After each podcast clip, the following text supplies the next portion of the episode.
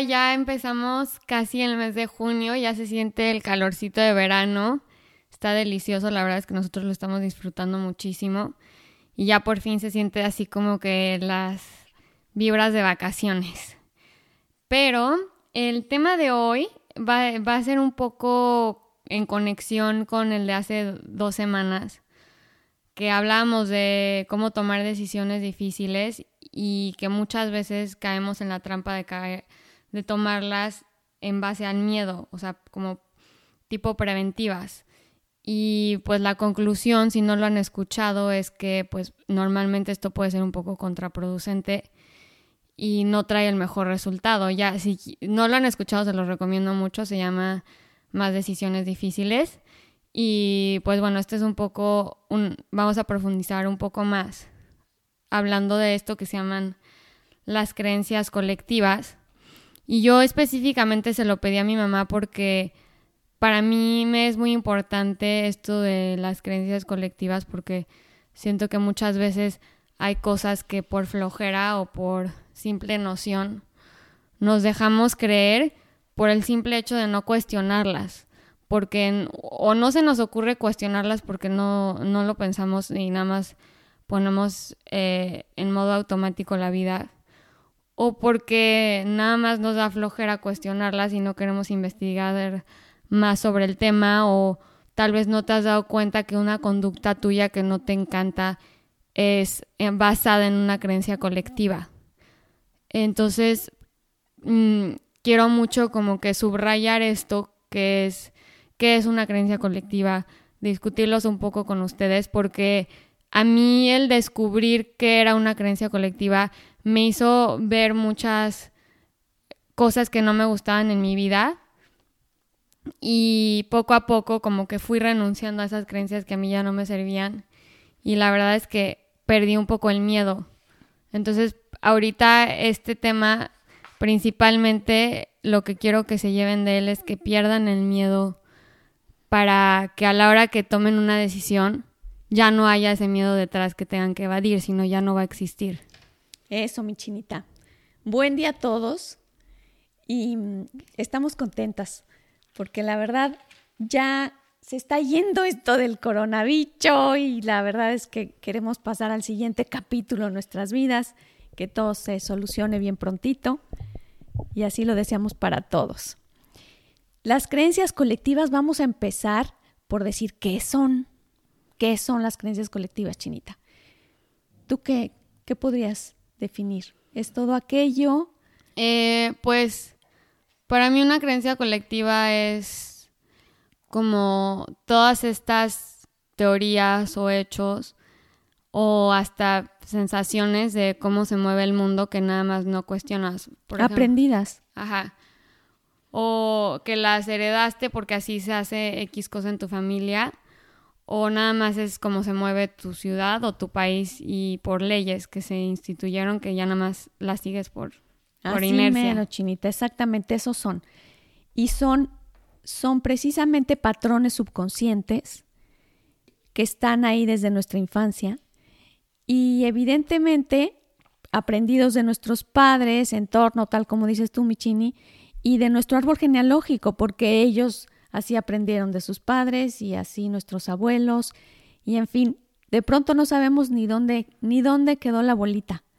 Em, un ejemplo que me estaba acordando hace un ratito con Chinita es que, y a lo mejor ya se lo saben, porque creo que es como un chiste.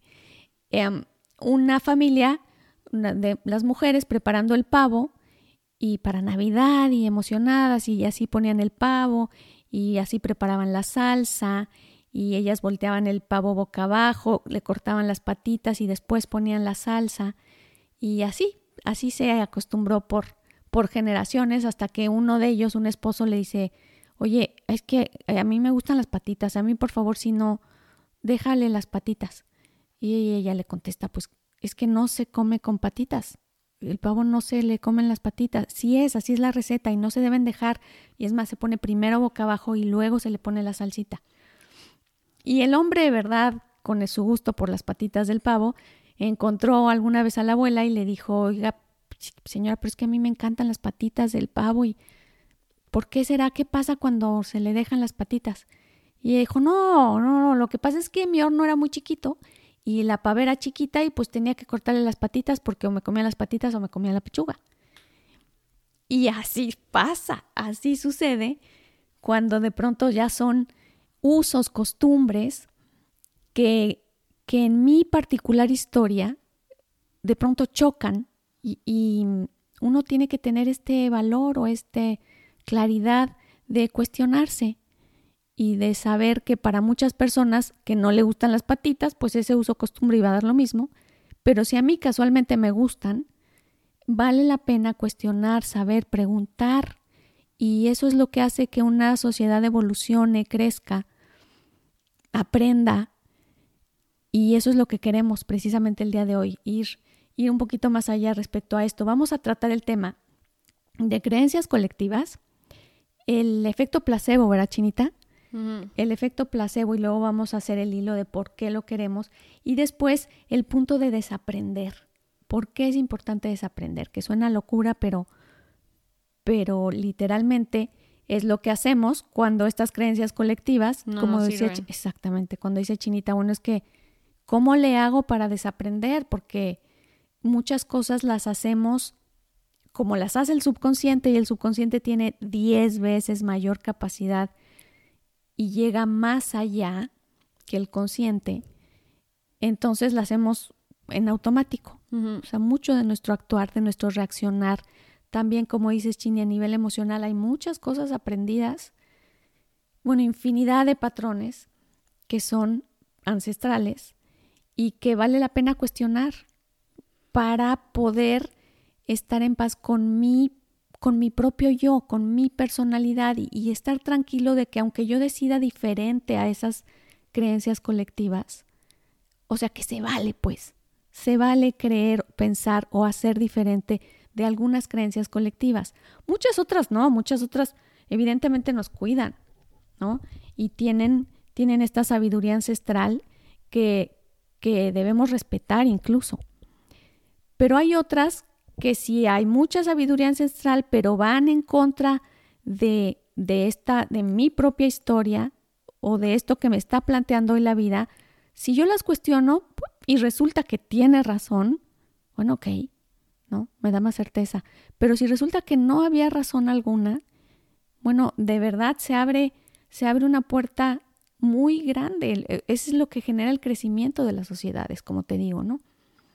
Entonces, el efecto placebo chini, ¿qué es eso? Pues no sé, primero tú define placebo y ya yo... Luego ya me arranco. Luego yo ya te sigo la onda. Bueno, seguramente escuchamos del efecto placebo y el, el efecto nocebo. Y entonces, la famosa, la más conocida es que cuando nos da, es la farmacéutica, la clásica farmacéutica que nos dicen, es que a muchas personas que tenían artritis y les dieron, y alguien con autoridad, un médico, en quien ellos confiaban, él las hizo generar una emoción que les dio confianza y les dijo, esta pastilla cura en dos días la artritis para siempre, es una cosa mágica. Y la emoción le dio credibilidad, o sea, la mente dijo, sí creo, cuando toman esa pastilla, se curan de artritis, esa que es azúcar. ¿ok? Y entonces tú estabas platicándome hace rato, Chinita, algo sobre todos los estudios que se están haciendo, pero para ir un poco en contra de... Pues no es este en contra del efecto placebo, lo que pasa es que ahora para comprobar que una pastilla sí funciona, no sé precisamente si es en plan gubernamental, pero las, las empresas farmacéuticas tienen que pasar como dos exámenes por cada pastilla o por cada medicina nueva que saquen. Y una es que los que se, llaman blind test, como de, ciegos. Uh pruebas ciegas. Ajá, que los pacientes, el 50% le dan una pastilla que sí es y el otro 50% es placebo. Y, y, además eso lo tiene que pasar, o sea, más del 50% de las personas se tienen que sanar en base a la pastilla. O sea, si solo, si son 50 y 50 del placebo, entonces no, no la prueban o algo así. Y luego, no me sé bien las reglas, pero el chiste es que tienen que pasar estos dos exámenes. Y luego el segundo es que el, el, doctor que administra la prueba, o sea, no sabe si es placebo o no, ni el paciente. Entonces como que es doble, doble, double blind. prueba sí. se llama double blind test. Entonces, este, tienen que pasar estas, estos dos exámenes y ya así es como empieza el proceso de sacar la medicina. Pero lo interesante es el decir, o sea, qué cañón que puede ser eficaz una pastilla de azúcar al grado que una pastilla que lleva X cantidad de años de, estudios, porque dicen que lo que pasa es que el cerebro, una vez que le das la instrucción de lo que debe hacer, por ejemplo, a mí me duele la cabeza, ¿no? Y me tomo una pastilla de Advil. Y entonces ya se me baja el dolor de cabeza. Entonces yo cuando veo Advil y veo la botellita y sé que es ibuprofeno y tal, entonces mi cuerpo ya sabe que cuando yo me tomo esa pastilla se me, se me quita el dolor y ya, ya sabe lo que provoca esa medicina en mi cuerpo, ya sabe qué químicos están soltando para reducir el dolor. Entonces, en el momento que yo me tomo una pastilla Advil que se ve igual, él está recibiendo subconscientemente esa instrucción y ya, ya le dije qué debe de producir en mi cuerpo para que me, me provoque el mismo resultado X, que es bajar el dolor de cabeza. Claro. Entonces, una vez que educas al cuerpo varias veces y le dices cuál debe ser el resultado, ya la simple imagen y el simple hecho y la acción de hacerlo, solito ya sabe la instrucción. Eso es el efecto placebo. Qué fuerte, ¿no? Qué fuerte y qué bonito.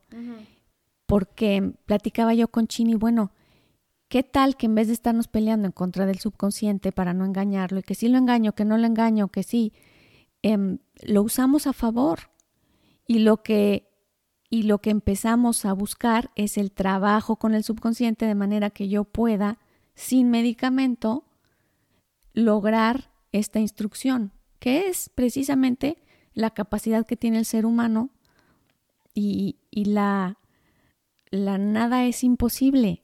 Tenemos infinita capacidad para la creatividad positiva y también para la negativa, porque para eso es el nocebo, ¿no? Si nos dicen, ¿qué crees? Esta pastilla te va a matar en cinco horas y yo así lo creo y hay una emoción que lo confirma, acuérdense que tienen que estar las dos, eh, la certeza y la emoción que confirma em, esta idea para que me mata. Si me dice te va a matar en dos horas y me la tomo y es azúcar, me mata en dos horas. es que me acabo de acordar ahorita del efecto nocebo de una película y neta no se las quiero contar. No, eh, no, eh, no, se les cuente, No, pero es un poco de ese efecto no sé, Se llama. Ay, es como tipo clue. Se me olvidó el nombre. Recomendémosla. Bueno, ahorita voy a, voy a buscarla en lo que Exacto, grabamos. recomendada y la podemos Y al final se las voy a decir. Y este.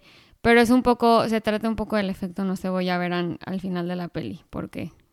Más bien lo platicamos a la siguiente ya que lo hayan visto, porque eso es echarles a perder. No nos la vamos a platicar, nada más se las voy a recomendar para que vean el efecto nocebo en acción. Vaya, eso está rico, porque además, sí, cuando lo vemos, lo entendemos. Y la propuesta de esto es analizar qué aprendizajes hay en mi subconsciente que vale la pena desaprender. O sea, qué, qué ideas tengo yo de que y tenemos muchas, la verdad es que tenemos muchas y poco a poco ir cuando estamos pendientes los vamos a ir cachando. Por ejemplo, decir, no, no, no, es que yo si tomo leche después de las 7 de la noche, em, mira, me dan como unos especies de escalofríos a las 3 de la mañana. hijo, o sea, me despiertan de 3 a 3 y media. Luego ya a las 3 y media como que me dejan, pero a las 5 me vuelve el escalofrío. Ahora, si me tomé la leche a las 6 de la tarde, el escalofrío ya el segundo ya no me da, ya nomás me da el primero. Y estamos seguros que es la leche. Y hay esta certeza absoluta que es la leche, la del escalofrío a las 3 de la mañana. Y como esto también tenemos muchos, muchas ideas aprendidas, nocivas, que, que la propuesta del día de hoy es sentarnos y ver cuáles son estos mitos urbanos que me traigo yo en, que me limitan, que siento que, que a veces es con, el, con la alimentación, a veces es con respecto a mi desempeño en el trabajo, a veces es con respecto al sueño. El sueño lo tenemos tan tan tabú a veces y tan lleno de, de ideas raras. Em, no puedo dormir si leo cinco minutos y después ya dejo de leer, entonces el sueño pasa tal. Sí, sucede que el sueño responde, responde muchísimo al hábito y a la instrucción que le damos. Y si yo repito en voz alta, ¿se acuerdan? Eh, la programación neurolingüística y si estoy repitiendo en voz alta que soy, tengo un sueño muy ligero, tengo muy mal sueño, que tal y tal, y esto es una plática ya que se hace costumbre, bueno, pues sí, claro que tengo un patrón y, y estoy obedeciendo ese patrón, pero, pero no nos damos cuenta que mucho de las situaciones a las que les pongo causas bastante infantiles como eh, ¿qué habrá pasado? ¿Por qué te habrás puesto tan nervioso? Ha de ser porque, porque tomas y le das tres tragos a esto antes y no veo lo que hay detrás en, en mis hábitos de pensamiento, en precisamente todas estas creencias que le dan fuerza a mi debilidad o a mi fragilidad, a todo esto, ¿no? También otra que a mí se me es muy importante es como, yo nunca me había dado cuenta, pero sí me pasa mucho que cuando llego a un lugar en particular, por ejemplo, si me voy de viaje a, la Ciudad de México, como que automáticamente me siento acelerada, como que me corre el tiempo, me corre la vida. Y siento que es una instrucción que nada más se me da porque todo el mundo se está moviendo rápido y todo el mundo va deprisa y como que también siento un poco, no sé, me, siento como enojada, como en plan queja, me quiero quejar. Llegas y automáticamente te quejas de algo, de que me quejo del tráfico, me quejo de, de la inseguridad, me quejo que el servicio está fatal, no sé. Y además me siento todo el tiempo con prisa de que tengo que estar en algún lugar nuevo, como que no llevo una vida más pausada. Y dependiendo en dónde estoy, como que medio me adapto a ese tipo de estilo de vida que lleva todo mundo porque se te contagia. Te mimetizas esto. Ajá, y eso siento que es una especie de creencia colectiva. Y cuando viajen yo les invito un poco a, a ponerse alerta para ver en qué plan, a ver si neta si se adaptan y empiezan a imitar un poco el ritmo de vida que lleva todo mundo. Exactamente. Es, ese es tal cual, Chini, una creencia colectiva lo que estás mencionando es una creencia colectiva y como esas hay, es que la verdad la invitación es a no creer que solo es respecto a algo físico, sino que la emocionalidad hay muchas, muchas creencias. los pueblos tienen actitudes y tienen historia y tienen incluso esta personalidad colectiva. ¿no? Hay lugares a los, tal como estás diciendo, la Ciudad de México, bueno, pues una ciudad muy rápida, ¿no? una ciudad siempre ocupada, y, así cada grupo, como cada familia, tiene su propia personalidad y su propio saco de creencias colectivas.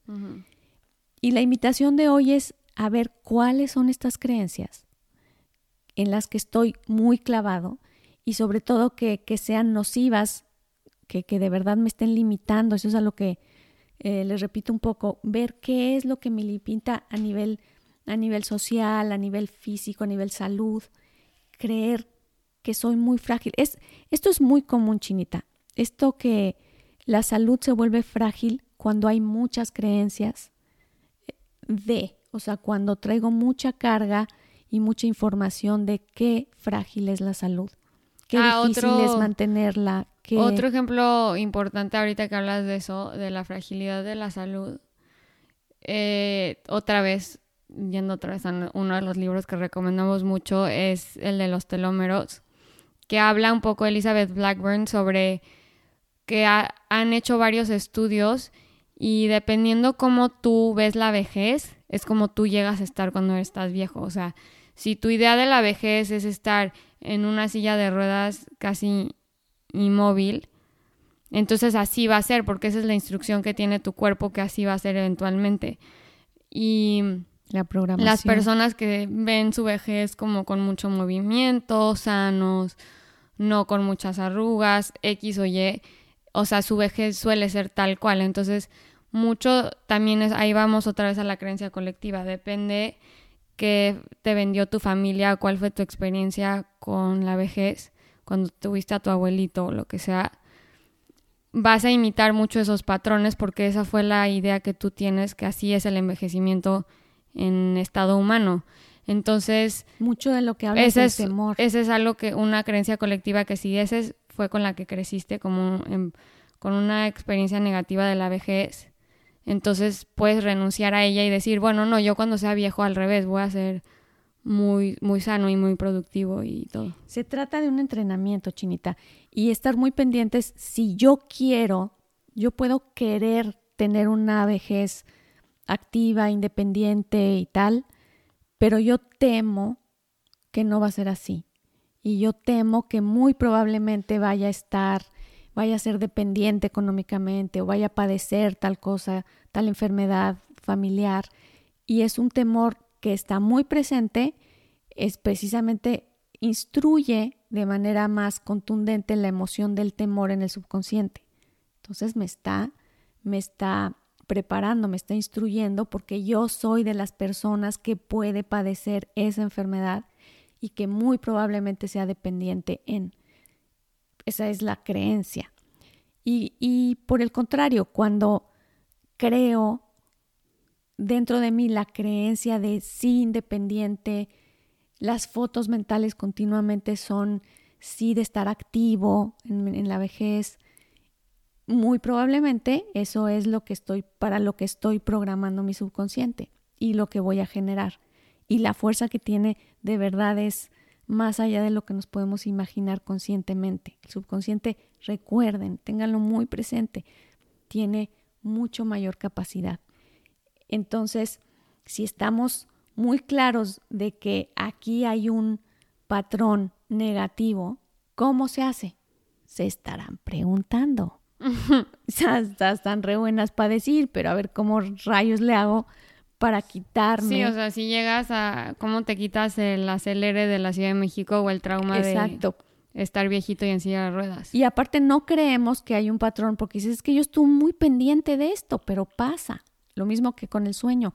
No, no, no, Gris, de verdad, es que no es que yo me lo imagine, no es que yo diga, es que siempre he sido así. Sópale.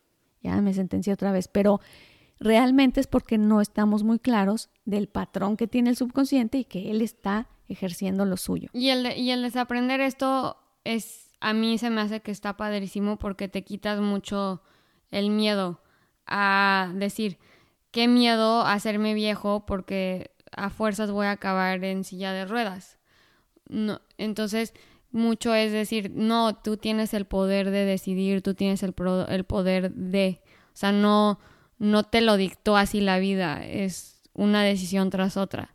Entonces, el desaprender esto, yo creo que te da mucho poder y mucha sensación como de control, de que no, la vida no se te va a dar así porque tienes mala suerte, tienes control sobre ella. Hay control, sí, pero dentro de este control es muy fuerte el, el sentirte sentenciado por una situación, que puedes decir, bueno, es que resulta que, a ver, ¿cómo voy a poder si el gobierno me está quitando la mitad del ingreso?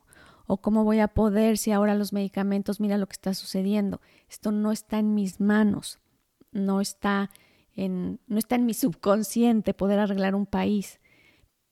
Pero lo que queremos es Em, hacer más expansiva la, el entendimiento, el saber que aunque parezco sentenciado a esta realidad y pareciera la única, cuando empiezo a cambiar el enfoque, a ver, a forzarme a ver las cosas con optimismo, esto es forzarme como medicina, a, ok, esto parece sentencia, me voy a fijar en esto otro, realmente mi realidad empieza a cambiar es real, a, pesar de estas sentencias que parecieran no darme otra oportunidad o otra salida.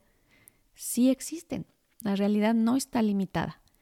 Y eso es lo que, a lo que queremos invitarlos a desaprender. ¿Cómo, cómo desaprendo estos, estos patrones y estas creencias colectivas? Pues estando muy pendiente. Por eso cuando yo ya localicé, ubiqué dos o tres de, por ejemplo, hábitos alimenticios, ¿por qué como constantemente pensando en calorías, ¿no? O sea, dejé de disfrutar el, el comer o de encontrar un equilibrio sano o, y simplemente sí, yo creo que eh, una de las creencias colectivas muy fuertes de esta generación es, es como que en vez de ver a la comida como algo positivo, como algo que te va a nutrir, algo que tiene 10.000 sabores y se saborea y es delicioso, eh, constantemente estamos buscando la dieta ideal para bajar de peso porque ya lo vemos como, como una carga y un estorbo y algo que nos castigamos constantemente en vez de disfrutarlo. O sea, y, eso es una creencia colectiva. Sí, Yo creo que la comida cambió completamente el shift de decir, es un placer. a qué horror, me comí un pastel, soy lo peor del mundo. Sí, a través de la alimentación, sabes que vivimos muchos aspectos psicológicos, muchas, muchas de nuestras eh, historias y de nuestros patrones se reflejan en la alimentación. Y de pronto exactamente nos vemos comiendo pensando en, hijo, a veces tengo que subir de peso, a veces tengo que bajar de peso, a veces esto no me hace bien, esto para el pelo no me sirve, esto para la gastritis me pasa tal. Em, cuando estamos jóvenes es para la belleza, cuando estamos eh, mayores es para la salud, en fin, resulta que alimentarse es todo, todo un reto y deja de ser un placer. ahí puede ser un buen punto en el que podemos empezar a cambiar esta creencia colectiva de, de, yo a veces digo, bueno, si esto que me estoy comiendo, me lo, o sea, me sabe como me sabe, me está haciendo sentir como me está haciendo sentir, porque esto es un placer de Dios, esto, esto sabe a gloria, esto me tiene que hacer bien, ¿no? Aunque sea un, un chicharrón muy empolvado con, con una salsa muy picante, pero si, pero si es un gozo y un placer, de alguna manera me tiene que hacer bien. En fin, el caso es que podamos encontrar esas relaciones que, que, están muy complicadas y ver qué es lo aprendido que no está, que no está ayudando. De esto se trata es aprender. Estar muy pendientes. Y una buena técnica es esto, renuncio a esta creencia colectiva ¿no? No, esta creencia colectiva no. No la creo, o sea, no estoy, no estoy seguro ni para bien ni para mal, así que por el momento renuncio a esta creencia colectiva de que esto me tiene que hacer daño. Sin ser, eh, no quiero, siempre tratamos de ser muy cuidadosas en decir, no se trata de volverse irresponsable y de, ay, qué fácil decirlo. No, todo lleva un equilibrio, todo lleva una responsabilidad detrás, pero con el afán de mejorar y de entender a ver, estoy sufriendo más, eh, con esta creencia me está pesando más de lo que me está beneficiando.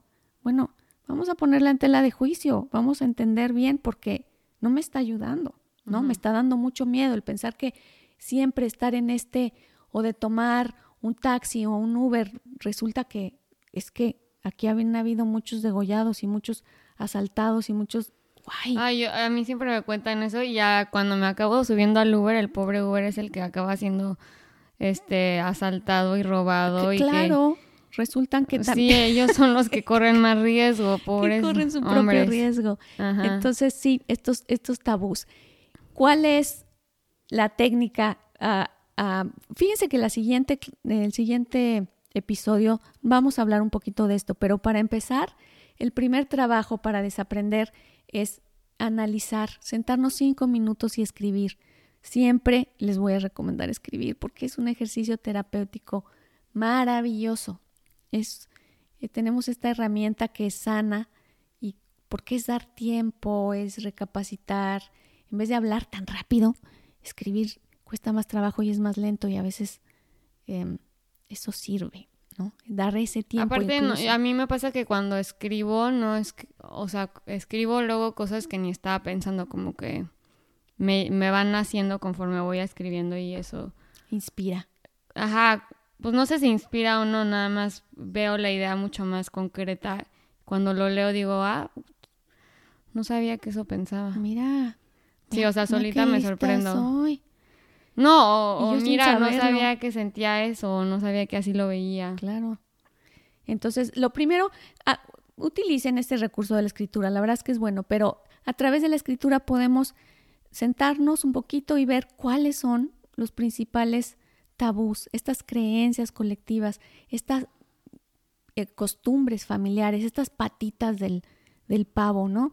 Que tengo a nivel emocional, a nivel físico, a nivel, en fin, vamos, nos van a venir a la idea muchos, muchos episodios y muchas circunstancias.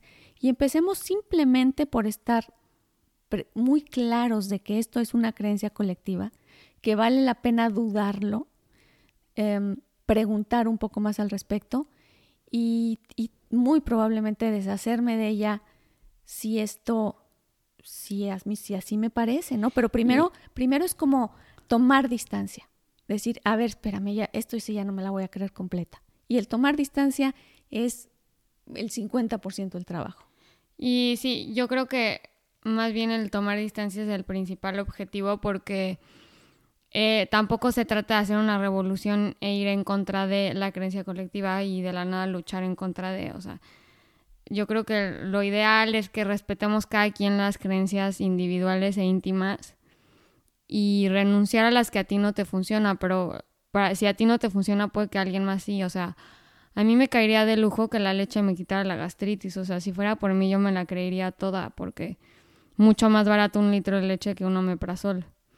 Pero no sé, o sea, hay gente que no, no quiere la leche, no le gusta que el sabor de la leche. Bueno, ya hoy nos han dicho que, es, que es nocivo. Es un ejemplo tonto, pero, pero hay que respetar y tampoco se trata de ir en guerra si quieres renunciar a una. No, no, no, al revés. Esto es parte de, de ir hacia adentro y saber, esta es la creencia colectiva, tal como dices, esta resulta que me está haciendo, no me está trayendo un bienestar, no estoy en bienestar con esta creencia y busco la mía propia, ¿no? Y, respeto la siguiente, eso está lindo, claro, respeto la de los demás. ¿Qué, resumimos? Sí, así quieres hacer el resumen, vas. École. Bueno, estuvo, empezamos con el número uno que fue qué eran las creencias colectivas, ¿no? Después nos fuimos ¿Por qué el efecto placebo? ¿Por qué es tan importante? El efecto placebo en este tema es importante para saber cuáles son los aprendizajes que tiene mi subconsciente y qué tan fuerte. O sea, hacernos claro, decir, lo que creo, eso soy. Entonces, por eso era tan importante. Y luego la propuesta de desaprender como, como punto número uno y estar muy pendientes. ¿Cuáles son las creencias colectivas que tengo? ¿Por qué no desaprenderlas? A veces sabemos tanto de... Tenemos tanta información al respecto de tantas cosas que nos abruma, nos abruma saber demasiado, sabía demasiado, como dicen por ahí, pero tal vez es información que no he personalizado, no he hecho íntima, no he hecho como el análisis de para mí, qué es, qué siento, qué creo. Y esa es la invitación de hoy. Bueno, y nada más para cerrar, quería dar el anuncio de que ya abrimos el portal de donaciones. Como saben, todos nuestro, nuestros audios son gratuitos y se pueden escuchar en cualquier lugar de podcast, en Spotify, Google, en nuestra página web, no necesitas suscripción. Y precisamente ahí es donde pueden entrar a manualdevidasinfiltro.com y presionan el botón de donaciones o al lado de cada audio hay una monedita con un corazón y pueden dar desde un dólar hasta lo que quieran. Y esto nos los pidieron los escuchas. Estamos tratando de crecer el público, para eso usamos el dinero para hacer colaboraciones con, con gente que les interesa escucharlo. Cada vez queremos llegar a más gente. Ya empezamos a, a tener cada vez más eh, público en Latinoamérica y nos encanta saber que hay personas por todo el mundo oyendo nuestros nuestros audios. Les mandamos un abrazo muy fuerte y los vemos hasta el próximo martes.